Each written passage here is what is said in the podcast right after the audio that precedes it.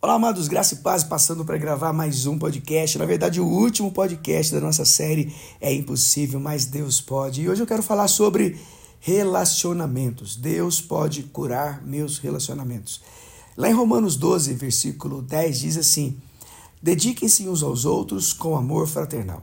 Eu quero que você olhe, neste caso, para todos os relacionamentos que essa, esse podcast possa contemplar todos os aspectos dos relacionamentos humanos. E eu quero deixar uma regra de ouro para você. Resista à tentação de mudar as pessoas da sua vida. Mude você mesmo para conviver bem com as pessoas da sua vida. O que isso quer dizer? Não tente mudar ninguém.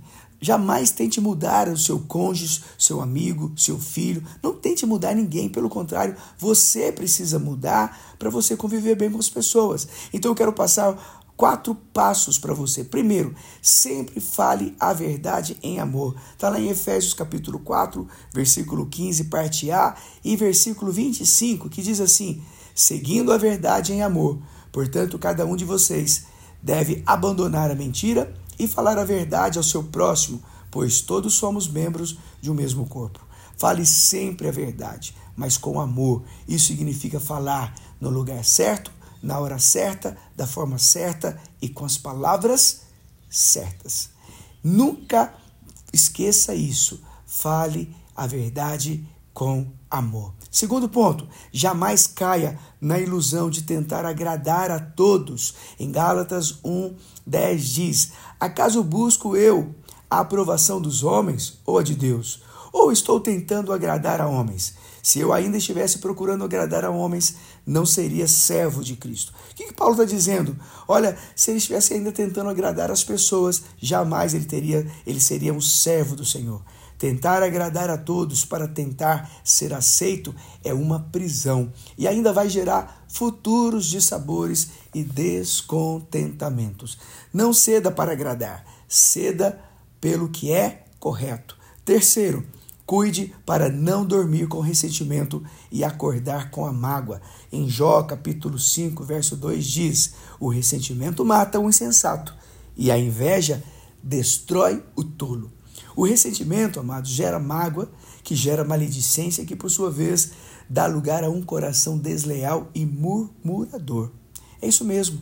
Se você tem ressentimento, isso vai gerar mágoa, que vai gerar maledicência, você vai começar a falar mal das pessoas e por sua vez vai dar lugar a um coração desleal e murmurador. Evite isso. Guarde ressentimentos, guardar ressentimentos no coração é tomar veneno e esperar que os outros morram. O ressentimento é seco como a escassez e com o tempo resseca e quebra nossos relacionamentos. Agora, arrependa-se e faça seus reparos. Quarto e último ponto, coloque Jesus no centro de todos os seus relacionamentos. Gálatas 2:20 diz: Fui crucificado com Cristo, assim já não sou eu quem vive, mas Cristo vive em mim. A vida que agora vivo no corpo, vivo-a pela fé do Filho de Deus que me amou e se entregou por mim. Amados, sem Jesus, seus relacionamentos têm prazo de validade. Sem Jesus no centro, nunca haverá real perdão e amor. Tudo será permeado com algum tipo de interesse. Jesus precisa estar no centro da nossa vida, da nossa existência. Então, guarde isso. Você quer curar seus relacionamentos? Ame o seu próximo. Seja verdadeiro, seja leal não cobre nada, não tente mudá-lo. Coloque Jesus no centro da sua vida, no centro dos seus relacionamentos. O amor vence todas as barreiras.